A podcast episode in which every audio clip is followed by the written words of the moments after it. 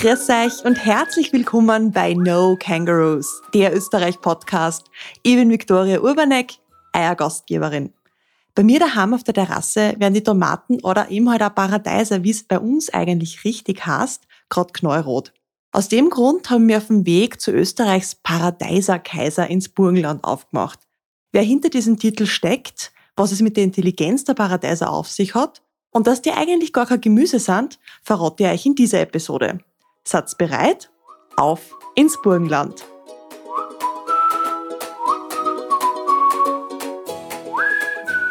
Ja, im kleinen, aber durchaus überschaubaren Ort Frauenkirchen im Burgenland waren wir ja bereits schon einmal gemeinsam unterwegs, nämlich vor gut einem Jahr beim Stefan Zwickel, dem Duft Miraculix, aka dem Steppenduft. Und seine quasi Nachbarn, das ist die Familie Stekowitsch. Und mir gegenüber sitzt heute der Erich, der sich komplett den Paradeisern verschrieben hat. Vielen Dank für deine Zeit und ich bin echt schon gespannt, was du uns heute alles erzählen wirst also komplett dem Paradeiser nicht verschrieben. Also es gibt andere Leidenschaften auch. Aber heute reden wir mal nur über die Paradeiser. Reden wir über die Paradeiser. Fangen wir mal von vorne an. Wieso heißt denn das bei uns überhaupt Paradeiser und nicht einfach Tomaten? Ja, Tomate ist die ursprünglichere Bezeichnung, ist von den Azteken und Mayas, bedeutet die Beutelfrucht. Und wenn man dann so Paradeiser anschaut, diese alten Sorten, erinnert sie sehr oft an einen äh, Geldbeutel. Und äh, von daher die Bezeichnung Irgendwann ist es so zu einem äh, Synonym auch geworden für äh, Paradeiser, die aus Holland kommen. Mhm. Oft noch nicht wirklich was schmecken. Und bei uns im Osten, also sprich äh, Niederösterreich, Burgenland, auch in Wien, hat man nie, nie Tomaten gesagt, sondern immer Paradeiser. Der Grund dafür, das war eine Frucht, die man nicht kennt hat und äh, wo die Leute vermutet haben, sie sei vom Paradies heruntergefallen. Sie ist aus der neuen Welt gekommen und dafür das Wortspiel Paradies und Paradise. Jemand, der äh, etwas auf diese Frucht hält und äh, weiß, wie gut Paradeiser schmecken, wird niemals Tomaten sagen. Mhm. Du hast das eh schon ein bisschen verraten, nämlich du hast gesagt, es ist eine Frucht. Viele meinen ja, es ist ein Gemüse, aber es ist tatsächlich eine Frucht. Wo gehört denn die Tomaten oder der Paradeiser eigentlich eine? Paradeis ist das beliebteste Obst der Welt. In Österreich ist der Verbrauch wahnsinnig äh, explodiert in den letzten Jahren. Wir äh, essen von diesem Obst äh, fast 30 Kilogramm. Nicht nur immer frisch, sondern in, vor allem in verarbeitetem Zustand und äh, ist ein Bärenobst und äh, ist auch von daher vom Wachsen immer als äh, Beerenobst zu betrachten und nicht als Gemüse. Mhm. Wie seid ihr überhaupt auf die Paradeiser gekommen? Hast du da irgendwann einmal so einen Ideenblitz gehabt? Hast du gedacht, gefällt mir, interessiert mich, machen wir? Oder wie seid ihr da, da dazu gekommen? Das war Zufall. Achinoa hat, äh, so, unser Betrieb hat sich ausschließlich mit Chilis beschäftigt. Wir machen heute nach wie vor mit Chili dreimal so viel Umsatz wie mit Paradeisern. Die Chilis waren mir bekannt. Äh, Foto der 1958 die größten Chili-Anlagen im Burgenland. Also mit Chilis bin ich groß geworden und äh, bei Chilis würde ich mich auch durchaus als Fachmann bezeichnen, was ich ja bei Paradeiser nie tue. Paradeiser war wirklich ein Zufall. Achinoa hat äh, einen Versuch bei uns gemacht und hat 73 verschiedene Sorten bei uns angebaut. Mich hat das nicht wirklich interessiert. Aber der Zufall wollte es haben, dass eine Sorte dabei war, die gelbe Johannisbeerparadeis, das ist 1400 Jahre alte Sorte und die entwickelt an einer Pflanze 6000 Früchte. Und das ist schon sehr extrem beeindruckend äh, zu sehen, eine Pflanze, die 6000 Früchte produziert, zusätzlich äh, die ja gar nicht so ist, wie man es sich unter Paradeisern vorstellt und noch dazu einen Geschmack leicht nach Haselnüssen oder. Das hat mich dann wirklich fasziniert. Bin dann in das Thema hineingegangen, habe äh, gelesen, dass es 300.000 300 verschiedene Sorten Paradeiser gibt. Achinova hat ein Archiv von etwa 580 Sorten. Die haben uns das dann ein Jahr später, sprich 2000 drei zur Verfügung gestellt. Dann haben wir noch eine Sammlung bekommen, einen Teil einer Sammlung aus dem Pavlovsch-Institut in St. Petersburg, sodass wir dann 1265 Sorten Paradeiser gehabt haben. Ja, dann war es passiert. Dann ist der Rest ist Geschichte, wie man so schön ja, sagt. Ja, der Rest ist Geschichte. Die Leidenschaft ist größer geworden. Dann ähm, wusste ich einmal, wie viele Sorten es gibt, aber ich hatte keine Ahnung, wie diese Kulturpflanze in Wahrheit zu kultivieren ist, nachdem ich nicht von der Landwirtschaft komme und auch keine landwirtschaftlichen Fachliteraturbücher äh, lese, bin ich einfach an die Pflanze herangegangen mit dem Gefühl, ja, sie so sein zu lassen, wie sie ist. Du hast uns ja vorher erzählt, dass die Tomaten, die Paradeiser, die drittintelligentesten Pflanzen der Welt sind. Wie kommt man da überhaupt drauf, dass man jetzt so Tomaten quasi vor so einen, ähm, irgendeinen IQ-Test setzt und sagt, du bist ja eigentlich ziemlich gescheit? Paradeis ist der Einzige, der es geschafft hat, sich auf allen Kontinenten niederzulassen.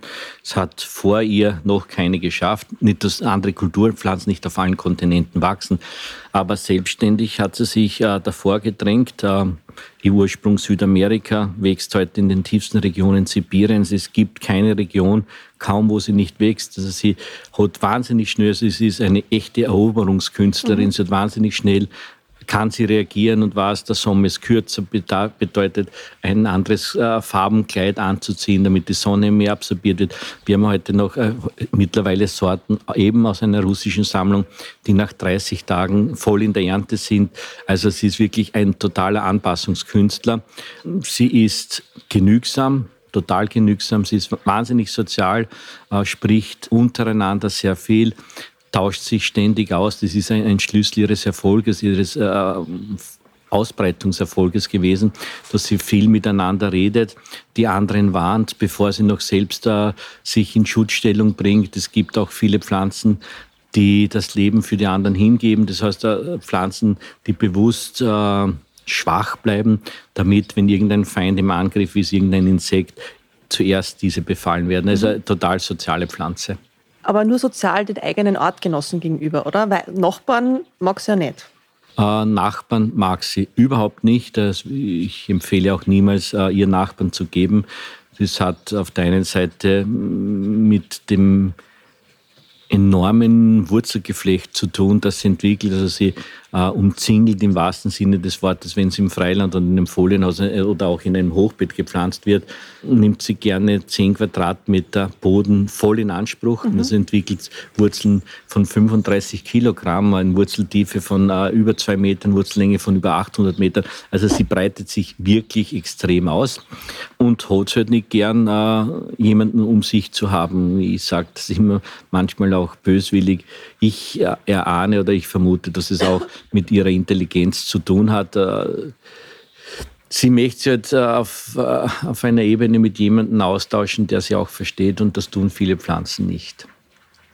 Und auch Menschen. Und auch Menschen, ja. Wir haben ja da heute schon eben bei den Genussstunden so einiges gesehen und da gibt es ja also quasi diese ganz normale, stinknormale Tomaten, die was man, oder Paradeiser, was man eben aus dem Supermarkt kennt, das findet man bei dir wahrscheinlich in dieser roten Farbe und der Form auch, aber auch viele, viele andere Sachen. Was ist denn da, wie, wie ist denn da das Spektrum? Einerseits farblich und von den, von den Größen und von den Formen. Was, ja, es gibt alles von, von kaum Farben, die es nicht gibt, von äh, Rot. Rot ist leider dominant. Ich schreibe in meinen Büchern, alles ist gut, wenn es nur nicht rot ist. Und das meine ich ernst. Also ich, ich beobachte, wenn Paradeiser nicht im Rotton sind, haben schon mal einen riesen Vorteil. Die Paradeis selbst war ursprünglich nicht rot.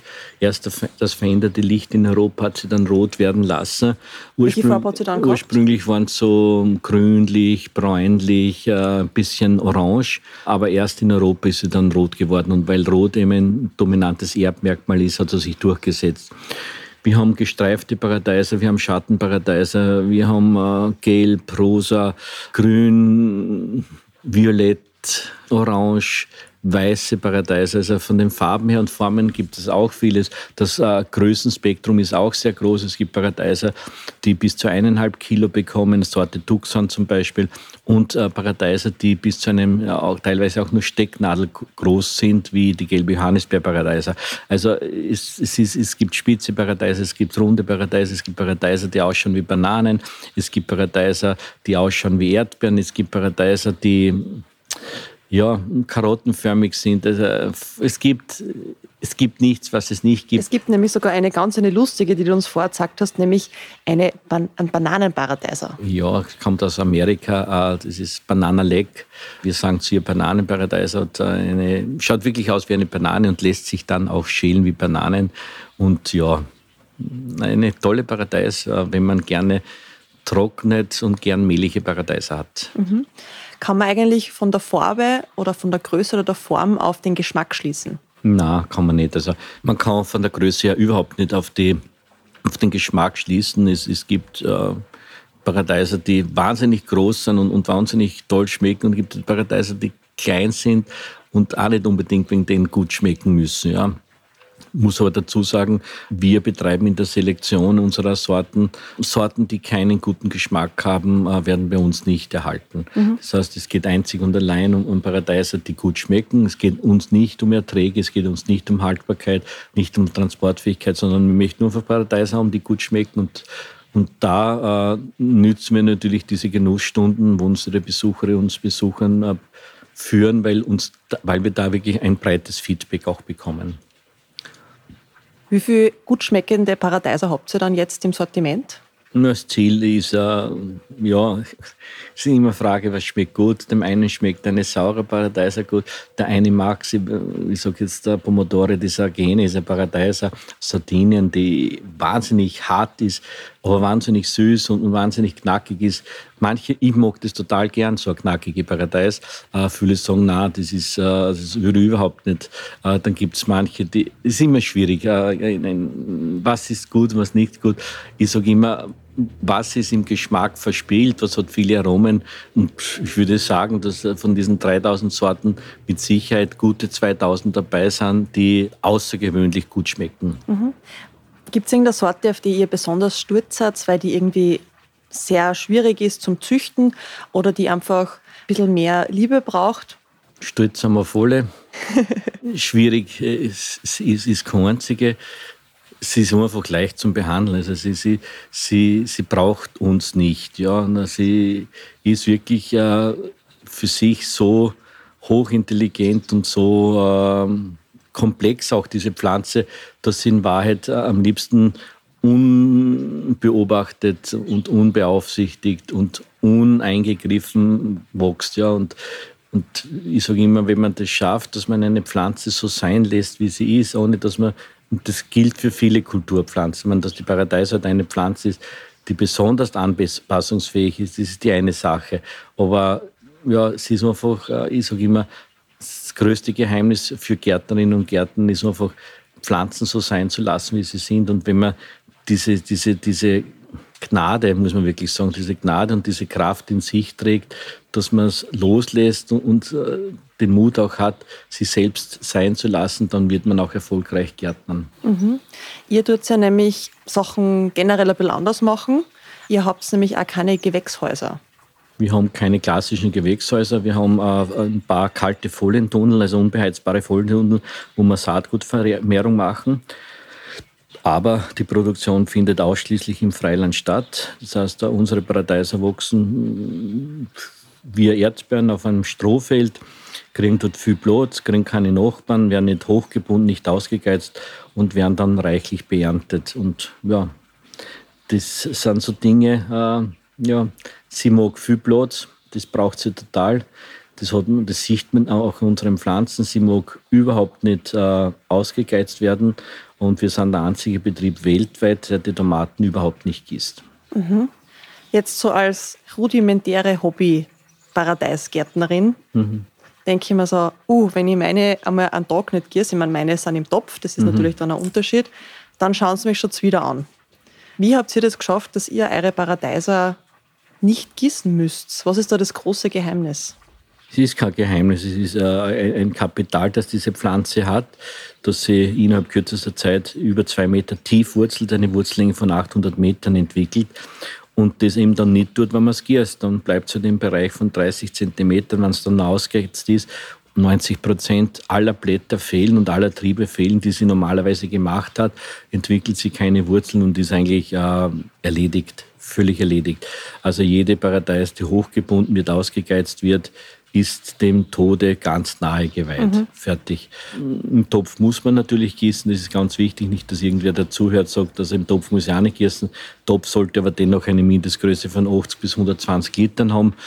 Keine Untertasse geben, sodass das Wasser, was zu viel ist, immer wegrennen kann.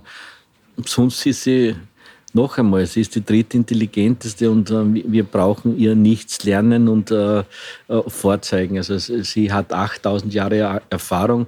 Azteken und Mayas haben sich mit ihr beschäftigt und äh, getrost sein und sich überraschen lassen, was diese Pflanze alles kann. Mhm. Man muss jetzt dazu sagen, da wo wir jetzt im Burgenland sind, das ist ja jetzt keine regenreiche Region. Das heißt, dass, da, dass quasi nur bei ihr quasi jetzt per Hand oder mit, mit dem Schlauch nichts gierst, heißt das nicht, dass da jetzt diese Wassermassen vom Himmel kommen, nur so als, als, als Rahmenbedingung, dass bei euch eigentlich wahnsinnig trocken ist und auch sehr, sehr heiß ist schon. Wir sind am heißesten Punkt in Österreich, ein Grad niedriger wie Nizza, südfranzösische Verhältnisse. Wir haben normalerweise ständig Wind, dafür gibt es diese Windräder hier. Wir haben äh, kaum Niederschläge, also bewegt sich bei 400 Millimeter im Jahr. Im Sommer und Frühling kaum und im Herbst kaum Niederschläge. Wann was ist, ist eher im Winter, aber auch schon verändert mit der Klimaveränderung. Ja, sehr schottrige Böden, die alle wasserdurchlässig sind. Also in Wahrheit ist sie von dem, was sie braucht, der, dem Kaktus sehr ähnlich. Mhm. Nimm uns einmal mit, wie schaut denn so ein Tomatenjahr, ein Paradeisjahr bei euch aus? Wann, wann beginnt das quasi und, und wann endet das? Das Jahr beginnt jetzt schon für nächstes Jahr. Das mhm. heißt, wir sind derzeit äh, beim Abnehmen von Früchten. Ich sage jetzt dazu, wir sind jetzt Anfang August, wenn wir das aufnehmen, genau, damit, wenn man das irgendwann ja. einmal anhört, dass man halt auch weiß, wann das, wann, wann das jetzt von jetzt gerade ist. Ja, also Anfang August, das, das, rennt eigentlich das ganze Jahr durch. Also Anfang August, auch im Juli werden schon äh, die ersten Früchte gesammelt von unseren Mutterpflanzen, wo wir dann die Samen heraustun. Die Samen werden dann getrocknet, werden aufbereitet im Winter ist dann ein bisschen Zeit, dann äh, wird, wird diese Sammlung durchgegangen und dann überlegen wir, wie wir das kommende Jahr anlegen. Wir nehmen uns immer Themen, wo wir einfach versuchen, so viele Sorten wie möglich aus unserem Archiv herauszuholen, damit wir sie wieder anbauen. Ein Thema hatten wir mal, die größte trifft die kleinste. Das heißt, da haben wir alle Cocktailparadeiser angebaut und alle Fleischparadeiser. Ein Thema könnte sein, dass wir auch mal gehabt haben, Amerika trifft äh, Frankreich. Da haben wir eine, eine französische Sammlung mit äh, einer amerikanischen Sammlung äh, verglichen miteinander. Ja, alles ist bunt. Da hatten wir ein Jahr, das ist auch ein tolles Thema gewesen, äh, Ochsenherzen, wo mhm. wir uns, äh, wo wir mehrere, sehr, sehr ja, wo wir mehrere hundert äh, Ochsenherzen Paradies angebaut haben dann beginnt irgendwann der Gedanke, wie, wie wird der Anbau ausschauen, wie wird, wird, ist die Planung. Und ja, dann im April beginnen wir, ist eben im April beginnen wir dann mit dem Anbau der Paradeiser, dann werden sie pikiert, Mitte Mai werden sie dann aufs Feld gepflanzt, Mitte Juni äh, werden sie dann äh, mit Stroh unterlegt und, äh, und, dann beginnt wieder die Ernte. Und dann wir, ist wieder mhm. ein, ein Jahr eigentlich vorbei und ähm, wir suchen wieder neue Sorten, also eine neue Sammlung. Wir ernten wieder an, an den Mutterpflanzen und äh, wir schauen, dass wir die Pflanze so oft wie möglich in die Saatgutvermehrung schicken. Technisch notwendig wäre es nicht, weil die Samen halten ja 30 bis 40 Jahre, sodass wir nur theoretisch alle 30 Jahre die Pflanze anbauen müssten, um wieder zu neuen Saatgut zu kommen. Wir tun es aber trotzdem in einem äh, kürzeren Rhythmus. Äh, der Grund dafür ist, je öfters die Pflanze angebaut wird, umso mehr Erfahrungen sammelt sie an dem Standort, wo sie angebaut wird und umso standortgebundener und standortsicherer wird die Pflanze dann. Mhm. Wie groß sind denn eigentlich eure Felder, auf denen ihr die Paradeiser anbaut? Nicht so große, drei Hektar. Mhm.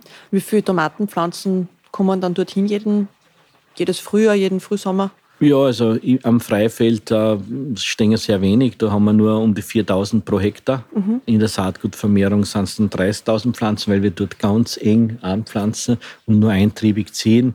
Ja, insgesamt machen wir so um die 40.000, 50.000 Pflanzen, die wir beobachten und auch beernten. Mhm. Weißt du vielleicht, wie viele einzelne Tomaten ihr erntet jedes Jahr? Einzeln ist schwierig, aber wenn man jetzt rechnet, 40.000 Killer, das werden so um, um die 200.000 bis 300.000 Stück sein, die wir beernten. Wahnsinn. Ja. Und ihr verarbeitet die ja auch? Wir verarbeiten zu 99 Prozent, außer äh, ein Teil geht in die Spitzengastronomie. Das sind Haubenrestaurants wie der Taubenkobel bei uns im Burgenland, Welig, Resistenz Welig, auch ein tolles Hotel. Dann ist es Heinz Reitbauer Bauer im Steireck äh, wurde zum mhm. einem der besten Restaurants der Welt gewählt. Flo, Langenlebern, der Tulln in Tulln, der Pepe Sodoma, der Thomas Dorfer, Landhaus Bacher, ja, also die guten gehen dann in die Gastronomie. Ja. Und mit den anderen, die ihr verarbeitet, was, was gibt es da zum Beispiel für Kreationen? Nur roh basiert, als Omas Paradeiser. Dann äh, Ketchup, wo wir nur 2% Zucker verwenden, getrocknete Paradeiser, Pestos, aus denen wir verschiedene Pestos machen, kombiniert mit, mit grünen Nüssen, Chutneys, ja, Marmeladen, Essig, Cidre, Paradeiser Wein, also gibt es viele Variationen. Mhm. Das, und die kriegt man unter anderem bei euch im Alles verkauft man nicht. Äh, manches äh, bleibt auch für die Verarbeitung zurück. Also Cidres äh, geben wir nicht ab, äh, aber vieles geben wir ab. Also manche Dinge bleiben einzig und allein in der Verarbeitung. Mhm. Und das kriegt man aber bei euch im... Das kriegt man ab Hof. Also Paradeiser selber ist immer gut, wenn man es vorher bestellt. Wir haben nichts auf Lager. Alles, was auf Lager ist, hängt an den Pflanzen. Das muss irgendwann eingeholt werden. Mhm. Wann hat denn der Laden offen? Ist der das ganze Jahr äh, offen oder eher nur in den wärmeren Monaten? Wir sperren auf am 1. April, haben im April und im Mai alle doch geöffnet auch Sonn- und Feiertags, weil wir auch den Pflanzenverkauf haben, wo viele Leute um Pflanzen zu uns kommen. Ja, und sonst haben wir immer geöffnet, außer Sonn- und Feiertags von 10 bis 17 Uhr und in den Wintermonaten ab 23. Dezember bis im April sind wir auf Taufstation und haben zu. Wir haben ja schon gerade vorher die Genussstunden angesprochen. Was passiert denn da? Weil ich sage mal, der Podcast soll ja die Leute auch animieren und motivieren, dass da vielleicht die eine oder andere längere Anreise auf sich nehmen, um dann da um sieben in der Früh gestört zu sein, um mit dir was zu erfahren? Ja, wir haben, äh, das hat sich entwickelt, diese, diese Genussstunden hat lange Entwicklung gebraucht und äh, es ist letztlich das geworden, was es geworden ist, weil wir da auch an unsere Kundinnen und Besucherinnen und Besucher einen hohen Anspruch gestellt haben. Ich kann mich erinnern, wir haben die ersten Führungen noch gemeinsam äh, an einem Tomatenfestival gemacht oder Paradeiserfestival äh, mit Arche Noah, wo wir 4000 Besucher an, an einem Wochenende gehabt haben, also, wo sie uns die Felder niedergetrampelt haben, was zu, was zu Verzweiflung geführt hat. Und wir haben gesagt, na, wir machen das anders. Wir machen, äh, nehmen Maximum 20 Personen mit.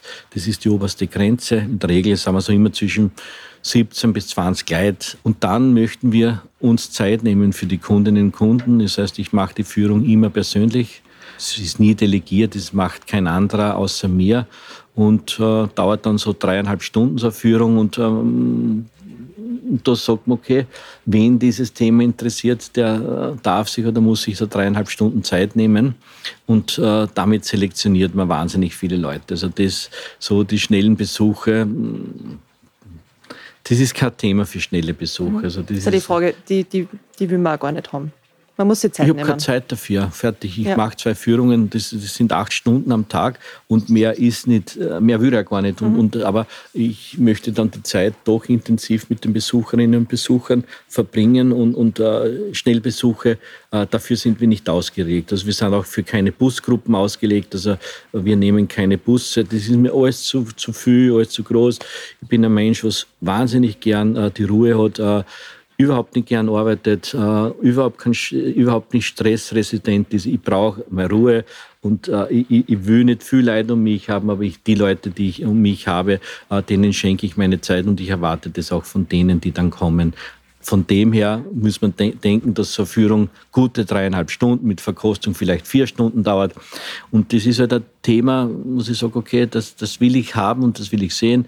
Es kommen zwei Gruppen von Besucherinnen und Besuchern, die ankommen, weil sie gärtnerische Tipps haben möchten. Und es gibt aber genauso eine große Gruppe, die noch niemals in ihrem Garten und in seinem Garten Paradeis angebaut hat. Nie eine Aubanvue, der kommt nur wegen Verkosten. Also mhm. es ist auf der einen Seite eine kulinarische Tour und auf der einen Seite eine gärtnerische Tour. Und das geht aber nur gegen Voranmeldung, gell? Also nicht einfach in der Früh auftauchen und sagen, hier bin ich, sondern bitte voranmelden. Also es geht nur gegen Voranmeldung, äh, weil wir auch die Gruppen planen und äh, ja, wir seit 20 Jahren in Wahrheit immer ausgebucht sind.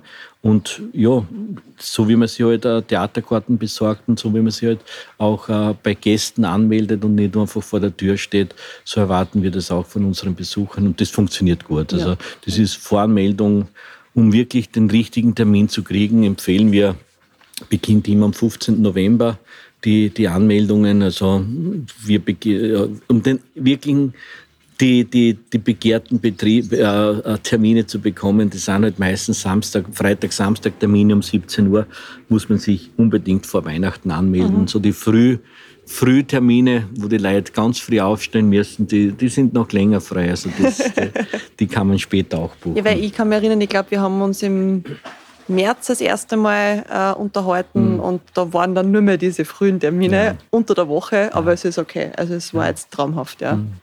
Kriegt man eigentlich eure Paradeiser nur bei euch da in Frauenkirchen, wenn man es wirklich welche mitnehmen möchte, oder kriegt man die vielleicht auch noch sonst irgendwo? Nein, also die Paradeis selbst, da verkaufen wir ausschließlich ab Hof, weil sie einfach nicht für den Transport geeignet sind. Ja.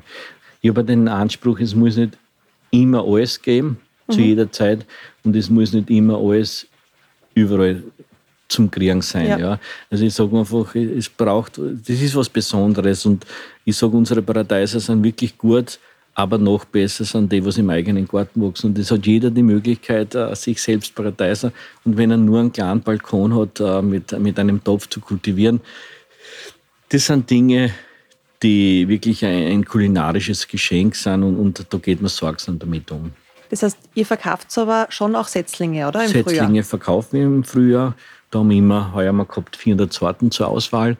Und äh, da kommen die Leute wirklich von weit und breit, mhm. auch weit über die Grenzen. Viele deutsche Kunden, viele aus der Slowakei, Frankreich. Also wirklich viele Wahnsinn. Gäste, um sich da Pflanzen zu holen. Was würdest du da wünschen, dass die Leute mehr wisseten über den Paradeiser? Neben dem, dass man es weniger gießen sollte? Eine der wichtigsten Informationen für mich ist einfach, dass die drittintelligenteste Pflanze ist und äh, man sich so weit wie möglich zurücknimmt und sie einfach selber tun lässt. Mhm. Nicht an den Paradeisen was tun, sondern einfach äh, beobachten und sehen, was sie alles kann. Ich habe noch eine abschließende Frage und zwar ist das äh, die Frage nach einem Schmankerl oder nach irgendeiner besonderen Geschichte. Da hat sie sicher schon einiges bei euch zutragen. Was ist denn so eine, eine lustige Begebenheit gewesen, die da stattgefunden hat oder irgendwas, was sie eben durch die Paradeiser da in, in, ins Rollen geraten ist? Viele Geschichten. Nach, nach 20 Jahren gibt es äh, Geschichten, die erheiternd sind, äh, Geschichten, die äh, berührend sind. Äh, ich erzähle jetzt keine äh, erheiternde Geschichte, sondern eine Geschichte, die mich wahnsinnig berührt hat. Eine deutsche Familie kommt äh, mit der kleinen Annika auf Besuch. Kinder mag ich total, total gern bei den Führungen, obwohl wir immer nur zwei Plätze an einem Tag für Kinder äh, gratis zur Verfügung stellen, weil es einfach Dreieinhalb ja, Stunden sich konzentrieren. Dreieinhalb Stunden sich konzentrieren. Das müssen schon besondere Kinder sein, von besonderen Eltern, die das äh, ja, schätzen auch. Mhm. Und da war diese Familie da und, und, und die Annika kostet sich oder isst sich in dem Fall, war nicht mehr kosten, also isst sich von einer, einer Paradeis zur anderen, worauf die Mutter dann sagt, Annika, du isst ja normal keine Tomaten. Und die Annika sagt, die schmecken auch nicht nach Tomaten.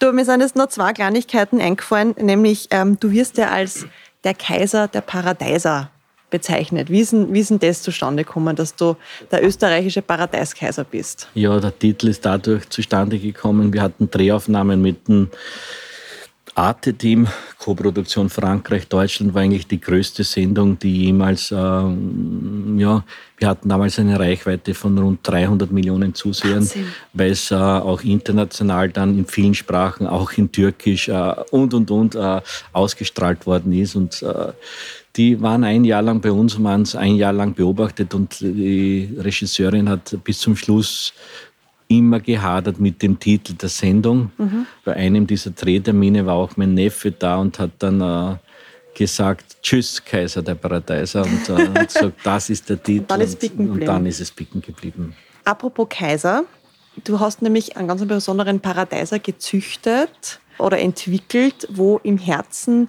sich etwas versteckt. Genau, es ist äh, eine Erdbeerparadeis. Äh, da erzähle ich über die jetzt gar nichts. Das äh, kriegen nur die zu sehen, die zu einer Führung kommen. Gut, aber wir können so viel verraten, dass also manches Königshaus sich das gerne nach Hause bestellt. Richtig, und dafür sehr viel Geld bezahlt. Sehr, sehr viel Geld, ja. Erich, vielen, vielen herzlichen Dank für danke, deine Zeit danke. und dass wir da sein haben dürfen. Danke für euren Besuch, danke. Danke dir.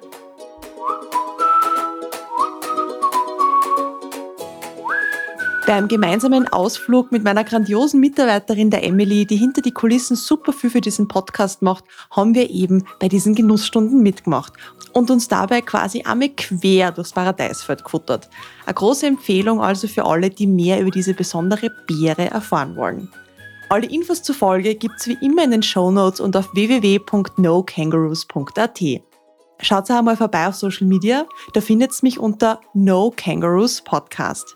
Und wer den Podcast lässig findet, darf das bitte gern weiter erzählen. Ich freue mich immer über neue, neugierige Hörer und Hörerinnen. Ihr merkt's, ich bin immer wieder recht weit verstrahlt in Österreich unterwegs. Und wenn ihr das Projekt gerne unterstützen möchtet, dann könnt ihr es auf Patreon mit einer kleinen monatlichen Spende von zum Beispiel 4 Euro machen. Ja, die Sommerzeit ist ja für mich nicht so ganz leicht und mit der Hauptreisezeit erschwert es ein wenig die ganze Koordination mit den Interviewgästen und mit den lässigen Leuten, die da gerne im Podcast hätte. Habt also ein wenig Nachsicht, wenn ihr auf die nächste Episode ein wenig länger warten müsst. Genießt also den Sommer und wir hören uns demnächst. Für euch!